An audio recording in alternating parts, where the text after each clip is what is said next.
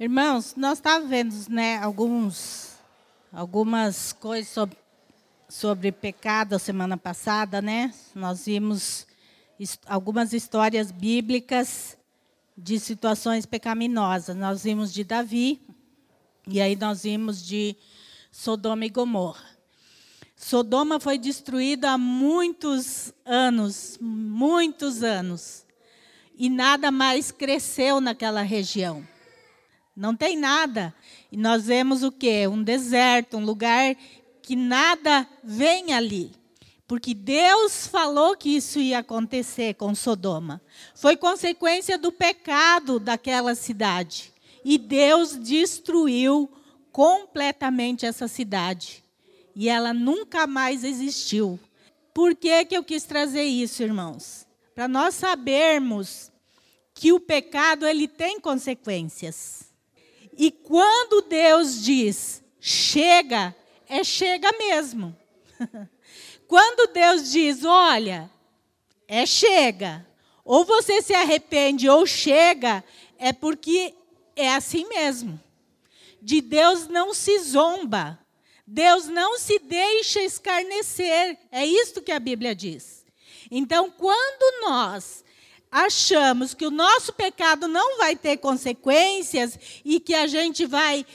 Porque Deus, Ele usa de longanimidade.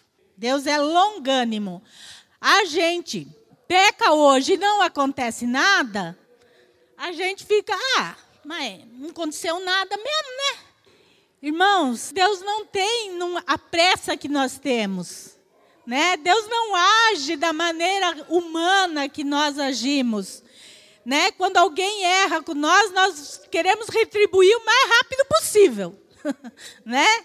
Alguém falou algo que eu não gostei, me machucou, a minha humanidade é de o mais rápido possível eu também fazer a mesma coisa com, com aquela pessoa. Porque isso é humano, mas Deus não é humano. Ele é divino. Então Deus, ele é longânimo, ele vai dando tempo. Ele vai dando tempo. Ele vai dando chance. E muitas pessoas se perdem na, no pecado por causa disso. Porque como Deus é longânimo e eu peco e nada acontece, ah, não vai acontecer nada. Mas o salário do pecado é a morte. Para Sodoma, Gomorra e mais algumas cidades ali da região, foi morte, irmãos, imediata. Quando Deus falou chega, foi chega. Não teve segunda chance. Deus é, mandou os anjos lá para avisar. Deus já sabia que só Ló ia ouvir os anjos. Mas Deus mandou e o que aconteceu quando os anjos chegaram lá? A, a perversão da cidade era tanta que eles queriam pegar os anjos para estuprarem, para abusarem dos anjos. Então a perversão deles tinha chegado a tal nível e eles com certeza se achavam que estava tudo bem, que nada ia acontecer. E a Bíblia diz assim que que foi assim também com Noé, quando ninguém esperava, veio repentina destruição. Tudo isso que a Bíblia relata, irmãos, é para lembrar para nós que Deus é longânimo, mas Deus também diz chega. O problema é quando Deus diz chega, porque daí é chega mesmo. Quando Deus diz chega, é chega mesmo. Não tem outra chance. Deus já deu todas as chances. Então o pecado, ele tem consequências. Ele teve consequências para Sodoma e Gomorra. E essas consequências foram tão. O pecado e a gravidade do pecado de Sodoma foi tão grande que essas consequências duram até hoje. Nada mais se cria ali. Não há vida nenhuma ali. Porque aquilo que eles praticaram foi tão grave diante de Deus que acabou. Então, irmão, nós temos que ter esta consciência. Por quê? Ah, mas não acontece nada. Beleza. Lembra da passagem daquele homem que Jesus conta, né? Que o homem tinha colhido bastante, falou: ah, eu vou construir celeiros maiores. E, e aí, essa, essa parábola sempre me chama muita atenção, porque diz assim: louco, esta noite te pedirão a tua alma. Então, isso mostra o quê? Que muitas vezes nós estamos tão obcecados por essa vida meramente aqui, tão obcecados por viver bem aqui, por estar bem aqui, que nós esquecemos da eternidade. E que se esta noite vier pedir a minha alma, o que que eu guardei para a eternidade? O que que eu garanti para a eternidade? E essas passagens, tanto de Sodoma e Gomorra, como de, da Arca de Noé e, e tantas outras, nos mostram que quando Deus chega, é chega. E nos mostra também que quando nós estivermos diante de Deus, do juízo de Deus, não vai haver tempo de nós nos consertarmos. O tempo de conserto é agora, é aqui, é nesta vida. Ah, quando eu morrer e eu estiver diante de Deus do juízo, não, aí eu já estou condenado. A minha sentença já é o inferno. Eu não vou ter tempo de, não, Senhor, não, e agora eu me arrependo dos meus pecados. Né? Agora vamos conversar, Deus, e eu me arrependo dos meus pecados, me deixa entrar no céu. Entende? Essa graça que nós temos hoje, que Deus, a gente peca e Deus perdoa, ela é aqui. Quando nós morrermos, nós já temos que ter guardado para nossa eternidade. Porque aí a decisão é vida ou morte. E não tem. O povo de Sodoma e Gomorra morreu, foi exterminado por quem? Por Deus. Então, quando a gente ouve hoje um evangelho que fala só do amor de Deus e não fala da severidade de Deus, nós estamos vendo o evangelho que não condiz com a palavra de Deus. Romanos diz: olha, observai a bondade de Deus, mas a severidade também. Porque Deus também é severo. Né? E ele vai ser severo com o pecado, irmãos. Porque o pecado custou a morte de Jesus na cruz. O pecado ele traz consequências para a nossa vida aqui, nesta terra, e traz consequências, então, a pior delas, que é a perdição eterna longe de Deus. Então, nós temos que falar sobre o pecado, porque nós temos que ter consciência do pecado. Como nós vimos semana passada, Davi errou no fazer o censo, e aí, quando Deus vai exterminar o povo, né? Que Deus deu para Davi. Olha, Davi, você tem três escolhas para fazer. Você vai ser punido. Teu erro tem consequências. Deus não aliviou para Davi. Ah, mas Davi era um homem segundo o coração de Deus. E aí? Quando ele errou, ele teve consequências do seu pecado. Deus fala para ele: escolhe. Você quer sete anos de fome, três meses fugir do seu inimigo três dias da ira de Deus. Ele escolheu três dias da ira de Deus. Mas no primeiro dia, já tinha morrido 70 mil homens. E aí, Davi pede não do Senhor, cesse a praga e que recaia sobre mim e sobre a minha família. E nós sabemos da história de Davi mesmo ele sendo um homem segundo o coração de Deus, caiu sobre ele e sobre a família de Davi. Davi, ele pagou um alto preço pelo seu pecado. Desde do adultério com Batseba, depois a morte de Urias, depois o censo que não era para ele fazer. Então, irmãos, esses ensinamentos bíblicos nos mostram duas coisas. Primeiro, que Deus não tem preferidos. Deus não tem preferidos. Segundo, que o pecado tem consequências nas nossas vidas, sim. Deus perdoa o pecado, mas a consequência do pecado nós colhemos aqui, e se não nos arrependermos, vamos colher na eternidade. Então, tem consequência o nosso pecado. Só que essas histórias bíblicas, por que, que elas estão contidas aqui na, na palavra de Deus? É para que a gente aprenda com elas. É melhor eu aprender com o erro do outro do que com o meu. Porque quando eu aprendo com o erro do outro, eu não pago nada, né? Eu só saio ganhando. Mas quando eu aprendo com o meu próprio erro, eu pago um preço. E às vezes o preço é bem alto que eu tenho que pagar. Então, irmãos, o pecado ele traz consequências.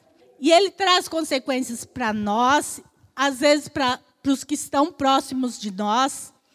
Ele traz consequências para a igreja, por isso que não se tolera pecado dentro da igreja. Porque Deus não habita onde há pecado. Lembra quando o sacerdote ia entrar no Santo dos Santos? Só podia entrar lá sem pecado. Porque se o sacerdote entrasse no Santo dos Santos em pecado, ele morria lá na hora. Ele nem, nem saía para fora, ele ficava morto lá dentro mesmo. Então, como que Deus vai agir no meio da igreja se há pecado no meio da igreja? Não tem como Deus agir. Por isso que o pecado no meio da igreja não pode ser tolerado. Porque ele traz consequências para a igreja ele traz consequências para a igreja. Ele não traz consequências só para mim. Ele traz consequências para a igreja. Quando eu tenho família e eu cometo pecado, a minha família paga pelo meu pecado também. Então veja que o pecado, ele gera uma cadeia de coisas ao nosso redor ruins. O pecado é, sabe como é assim, né? Você peca e vai o, consequência e vai arrumando, arrumando para a cabeça. A única maneira de Deus voltar atrás de algo que, de uma sentença de ira que Deus tinha, é o arrependimento. Essa é a única maneira de Deus voltar atrás de uma sentença que ele tinha dado. E Deus sempre avisa antes. Deus sempre avisa, ó, mude, não faz assim, você está errado, está errado, está errado. Aí, quando, né, realmente a pessoa não quer ouvir Deus, então vem a A única maneira de Deus não cumprir com uma sentença dada é o arrependimento.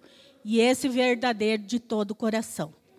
João 8, do 1 em diante, texto que a gente conhece tão bem. Porém, Jesus foi para o Monte das Oliveiras e pela manhã cedo voltou para o templo. E todo o povo vinha ter com ele, e assentando-se, os ensinava.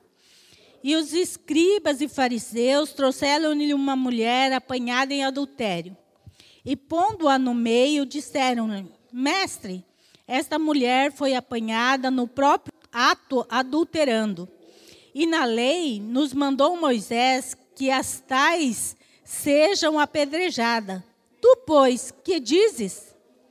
Isto diziam eles, tentando-o, para que tivessem de que o acusar. Mas Jesus, inclinando-se, escrevia com o dedo na terra. E como insistissem, perguntando-lhe, endireitou-se e disse-lhes: Aquele que dentre vós está sem pecado, seja o primeiro que atire pedra contra ela. E tornando-se a inclinar, se escrevia na terra. Quando ouviram isto, saíram um a um, a começar pelos mais velhos até os últimos. Ficaram só Jesus e a mulher que estava no meio. Endireitando-se Jesus e não vendo ninguém mais do que a mulher, disse-lhe: Mulher, onde estão aqueles teus acusadores? Ninguém te condenou? E ela disse: Ninguém, Senhor. E disse-lhe Jesus: Nem eu também te condeno. Vai-te e não peques mais. A mulher aqui, pega em adultério, ela foi usada, né? Na verdade, os escribas e fariseus não estavam muito interessados no pecado dela. Digamos, ela foi o bode expiatório para testar Jesus ali. Por quê? Eles, para começar, eles já estavam errando porque eles trouxeram a mulher. Só que a lei de Moisés, a lei mandava apedrejar mesmo em caso de adultério. Mas se nós formos lá em Levíticos 20, 10, a lei diz que era para ser apedrejado o adúltero e a adúltera. Porque ninguém comete adultério sozinho, né, irmãos? Tem que ter outra pessoa. E no, no episódio aqui de Jesus, cadê o homem da história? Se ela estava adulterando, cadê o homem que eles não trouxeram? Então, eles não estavam interessados em aplicar a, a lei. Eles não estavam interessados em tirar do meio deles o pecado. Eles apenas queriam ver se Jesus, o que que Jesus ia fazer com relação àquela mulher, né? Então, e a, e a hipocrisia é, desse povo era tão grande que se Jesus falasse para eles, é a lei fala que é para matar mesmo, pode? Eles iam matar a mulher lá. eles iam matar ela mesmo, porque eles estavam porque os escribas e fariseus, eles, eles diziam que eles que guardavam a lei, né? Que eles eram os detentores de guardar a lei. Mas eles mesmos já estavam fazendo errado. Cadê o outro que adulterou? Já não tinham trazido. Então, aí já mostra como que eles interpretavam a lei. Eles interpretavam a lei conforme eles queriam. Não era conforme a lei dizia, mas era conforme eles achavam, conforme a, a conveniência para eles. Outra coisa que eles deturpavam a lei era com, com questão quando falava de honrar pai e mãe. A Bíblia diz honra teu pai e tua mãe, e a Bíblia é clara em dizer que é para honrar e ponto acabou. Não interessa se o pai e a mãe são bonzinhos, se não são, né? É, a nossa obrigação é honrá-los.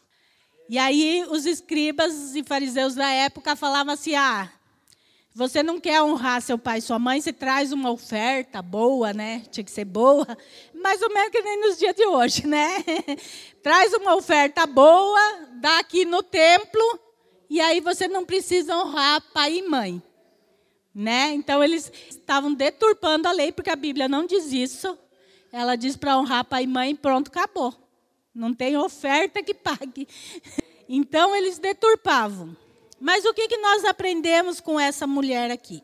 Primeiro, nós aprendemos que eles não estavam ali para fazer justiça.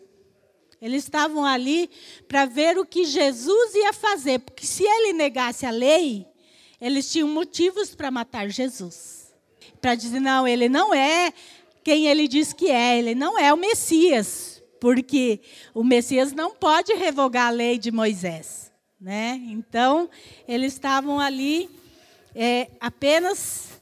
E Jesus, né? O que, que nós faríamos numa situação que nem Jesus, hein? Então, irmãos, é, Jesus, ele aparentemente, ele mantém a calma ali. Jesus fica ali, sentadinho, escrevendo na areia. Lá, vai saber que Jesus estava escrevendo ali, né? A Bíblia não relata o que Jesus fez ali, então cabe só o pensamento viajar, porque de concreto nós não temos nada, porque isso não é relevante, né? Senão estava aqui o que Jesus escreveu. Isso não é o importante do texto. Mas Jesus está ali e Jesus, é a lei, fala isso mesmo, né? Jesus não discutiu com eles, tipo, mas cadê o homem? Tem que apedrejar os dois, cadê o homem? Jesus não discutiu essa questão deles estarem certos ou errados. Jesus fala para eles: olha, então, quem de vocês não tem pecado nenhum, está limpinho, que atire a primeira pedra. E nós vimos no texto que foi saindo um a um, começou pelos mais velhos e todos saíram. Por quê? E esta é uma grande diferença entre o povo judeu e nós, o Ocidente. Essa é uma grande diferença entre o Oriente e o Ocidente, eu acho. Essa é um, é um elo que divide muito. Porque se nós somos lá, o povo judeu, o povo árabe, eles são muito sinceros naquilo. Mesmo, por exemplo, os árabes, mesmo eles e os muçulmanos, mesmo eles tendo uma crença errada, mas eles são fiéis na crença deles. Eles matam e eles morrem por aquilo que eles acreditam. E eles é, é, são rigorosos naquilo que eles acreditam. E os judeus, eles eram Sim, eles tinham medo, digamos, temor a Deus de fazer algo sabendo que no coração deles eles estavam errados. Essa é uma consciência que nós, ocidental, não temos. Nós não temos essa consciência. Porque muitas vezes a gente está metendo pau numa pessoa e a gente está fazendo pior do que a pessoa, mas a gente está falando do outro. A gente não tem essa consciência de que, peraí, né? o que Jesus diz, peraí, antes de tirar o cisco do olho do teu irmão, tira a trava do seu olho. Mas o povo judeu ele tem essa, essa consciência mais, mais do que nós, do erro, de assumir o seu erro. Nós temos essa, infelizmente, essa índole os ocidentais, até por essa mistura de crença e tudo mais que se vive, que nós temos, né? Como é por fora, bela viola, né? por dentro, pão bolorento. Porque nós conseguimos esconder muito bem o nosso coração das pessoas. Infelizmente. Eu falo que se fosse no nosso meio essa passagem aqui, ia ter gente atirando pedra nessa mulher. Não sei se ele ia morrer, mas que ela ia levar umas pedradas, ela ia. Porque tem muita gente que se acha muito santo e daí quer mostrar que é ser santo e ia dar umas pedradas na mulher lá para dizer que é santo. Essa que é a realidade. Pode falar isso. O interessante aí é que, é que a lei mandava matar mesmo, né? Mas quer dizer, todo mundo foi embora. E o único justo, sem pecado que tinha ali era Jesus né, ele poderia sentar a pedra na mulher, né? Que, mas ele falou, mulher, cadê os seus acusadores? E eu acho que ela ficou olhando, Senhor, esses daí são, mas tu é justo. Ela está esperando a pedrada de Jesus, né? Jesus falou, mas nem, é, nem eu tenho o que te acusar, né? Então Jesus ali foi, foi misericordioso e é assim a sua trajetória, né? Ele tomou o lugar dos pecadores. Ele estava tomando, no futuro ele ia tomar o lugar daquela mulher. O pecado leva consequência. E ele tomou sobre si os nossos pecados, as nossas dores, então ele perdoou aquela. Nós fomos perdoados, não é porque nós somos bonzinhos, não. Nós fomos perdoados porque ele tomou as consequências, ele levou as pedradas, ele levou por nós, né? É interessante que, mesmo os escribas e fariseus que levaram a mulher lá para ela ser apedrejada, e se achavam os santos da época, eles tiveram consciência do seu pecado, porque eles também não atiraram pedra na mulher. Eles também não não fizeram justiça. Irmãos, é isso. Às vezes a gente a gente mata o nosso irmão por se achar mais merecedor do que ele. A gente não admite o pecado em forma alguma. Deus odeia o pecado, mas ama o pecador. O pecado ele tem que ser tratado com punição, mas com amor. Porque Jesus ele era amor, mas ele foi punido pelo pecado. Então, pecado é essas duas formas de tratamento, com punição e com amor. Quando você vai tratar uma pessoa que está em pecado, deve sobressair o amor. Ela deve ser alertada, chamada atenção, mostrado o seu pecado com amor. Porque nós queremos ganhar a pessoa, fazer com que ela reconheça o seu erro e abandone o pecado, não castigá-la. Jesus morreu na cruz não para tirar a humanidade do inferno, não para mandar a humanidade para o inferno, ao contrário, ele veio para nos resgatar do inferno. Só vai para o inferno quem não aceitar o que Jesus propôs para nós. Então, a todos quanto receberam, deu-lhes o poder de serem feitos filhos de Deus. Então, quer dizer, ele pagou a punição do meu pecado ali na cruz e ele me tratou com amor que me resgatou. E ainda, e ainda, ele deixa eu decidir se eu quero esse amor ou não a decisão ainda é minha. Jesus não decide por mim. Jesus veio e não decidiu pela humanidade, ele deu uma escolha para a humanidade. A decisão é minha. É o livre-arbítrio que eu tenho. Então, aqui nós vemos Jesus ainda não tinha ido para a cruz. Mas ele perdoa a mulher dos seus pecados. Então, aqui também fica claro, primeiro, que Jesus era Deus, porque só Deus tem poder de perdoar pecados. Então, aqui está explícito que Jesus era Deus. E nós vemos o amor, né? Jesus depois pagaria o preço do pecado. Aqui ele perdoa a mulher. Vocês imaginem a situação dessa mulher. Já ser pega no, no adultério é vergonhoso. Aí catam ela e levam ela pela cidade até no, no templo onde estava Jesus. Ela foi passando vergonha, né, irmãos? Com medo de ser morta e sendo humilhada ali. E ela chegou até Jesus, os acusadores dela então vão embora, mas ela está na frente de Jesus, aquele que tinha acabado de poupar a vida dela. E o que que Jesus diz para ela? É, né, Jesus, ninguém te condenou. E ela disse, ninguém, Senhor.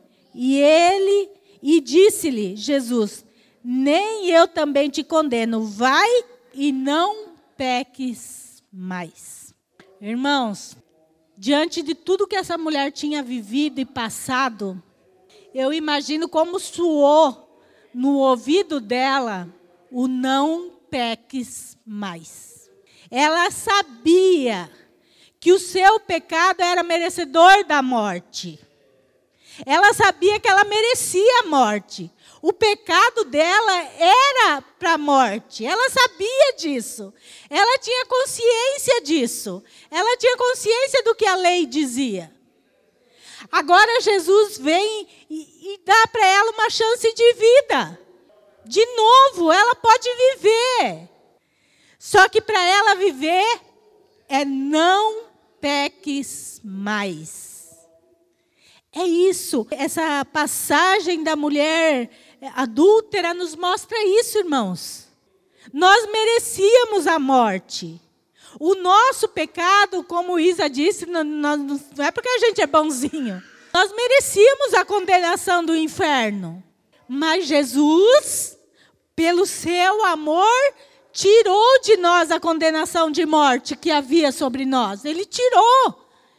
Ele, ele disse: Olha, não, vocês vão ter uma chance de vida. Eu vou dar para vocês uma chance de vida. E foi isso que Jesus deu.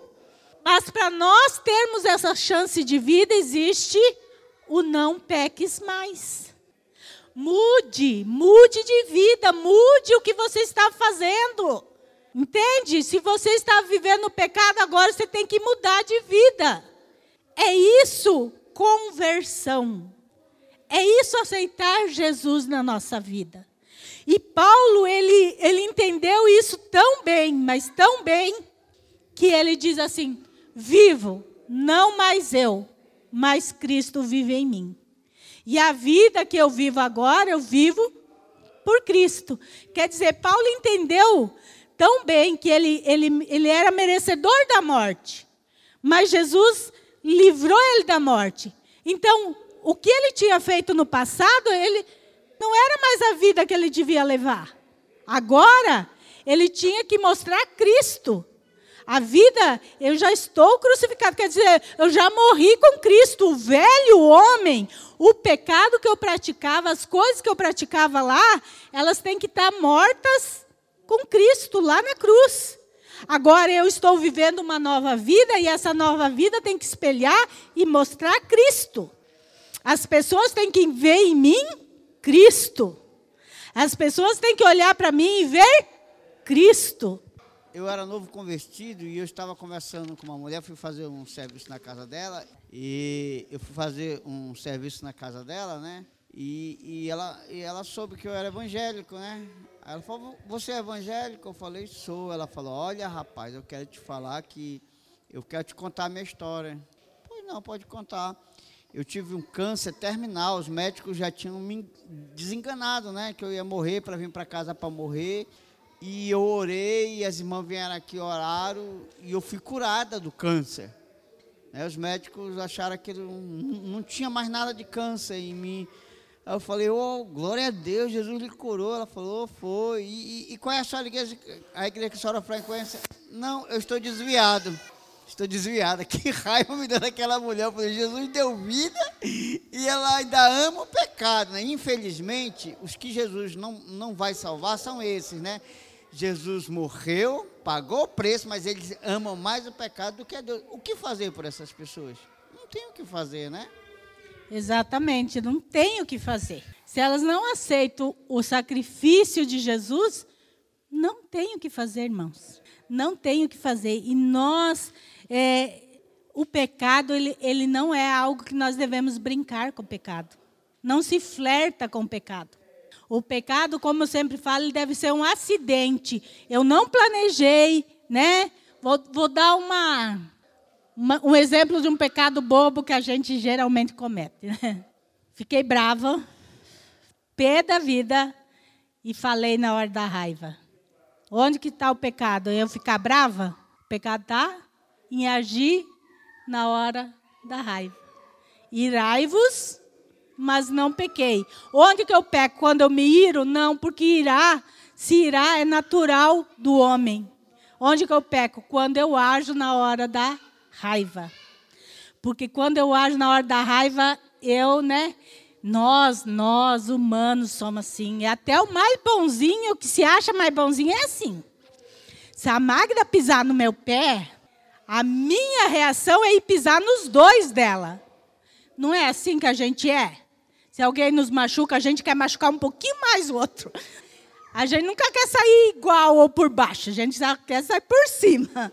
Então, é, é algo, é um exemplo bobo, mas onde a gente mais, a gente peca. O que acontece?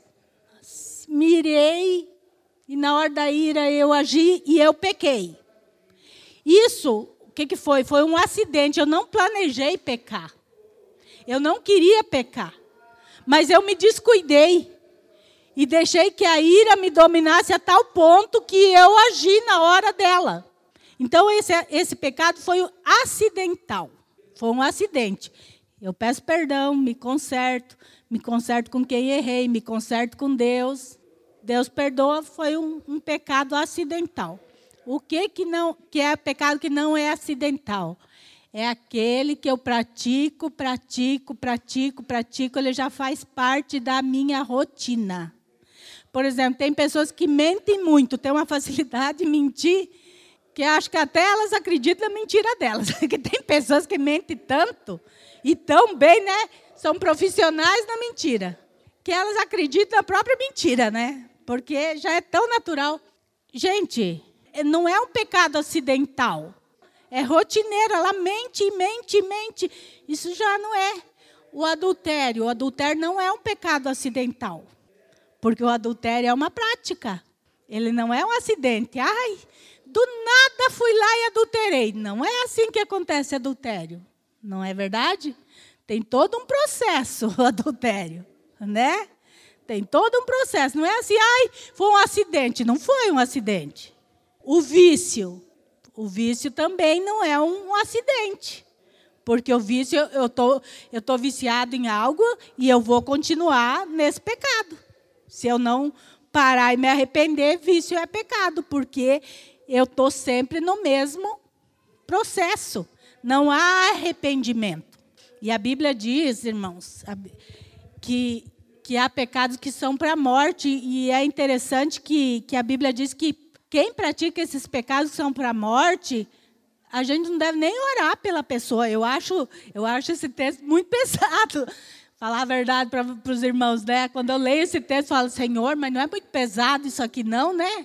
É um conselho dizendo: olha, pelos tais, você nem ore, nem ore por eles. E aí você, ai, mas qual que pecados são para a morte? Vai Lá em Apocalipse, você vai ver a lista de pecados que tem lá. O adultério, lascívia, né, feitiçaria, tantos outros que são pecado de morte. E quem pratica, a Bíblia diz que não é nem nem ore por eles, são pecado de morte. Mas Jesus nos mostra que ele é a redenção para qualquer tipo de pecado. E se nós nos arrependermos de todo o nosso coração e pedir perdão, Ele nos perdoa de qualquer tipo de pecado. Mas Depois do arrependimento vem a mudança. E aí vem o que Jesus falou para a mulher aqui: vai, mas não peques mais. Então, vai, mude de atitude, mude de vida, mude a sua, a sua vida. Para nós concluir, disse que o inteligente aprende com seus erros, mas o sábio aprende com o erro dos outros. Irmãos, é inteligente a gente aprender com os nossos erros. E às vezes é só assim que a gente aprende, né? Às vezes a gente é tão teimoso, mas tão teimoso, que Deus deixou a gente bater com a cara na parede. A hora que a gente se esborracha lá, que a gente vai ver, é, na verdade, é, vai dar ruim mesmo. Né? Mas a gente só percebe depois que se quebrou. Antes a gente está achando que sabe. Daí depois que a gente se quebra, não é verdade, nossa. Mas é inteligente. Bom, eu aprendi, não vou mais fazer isso aí, porque eu já vi que isso aí me leva para o mau caminho, não vou mais agir assim. Mas o sábio, ele aprende com o erro dos outros. Sabe, a Bíblia quer que a gente seja sábio. Por isso que ela contém os acertos e os erros das pessoas. Porque a Bíblia podia conter só os acertos, né? Mas ela conta os erros das pessoas também. Sabe por quê? Cada um daqui de nós podemos ser sábios. Nós podemos aprender com o erro dos outros e não pagar para ver. Quando a gente aprende com nossos erros, a gente é inteligente, porque mas sofre o dano. Quando a gente é sábio, a gente aprende sem pagar dano nenhum. Então que sejamos sábios, irmãos. É por isso que a Bíblia tem aqui os erros e acertos. A gente pode ser sábio. Seja sábio. Estude a palavra de Deus. Veja o que Deus quer para a tua vida. Seja sábio.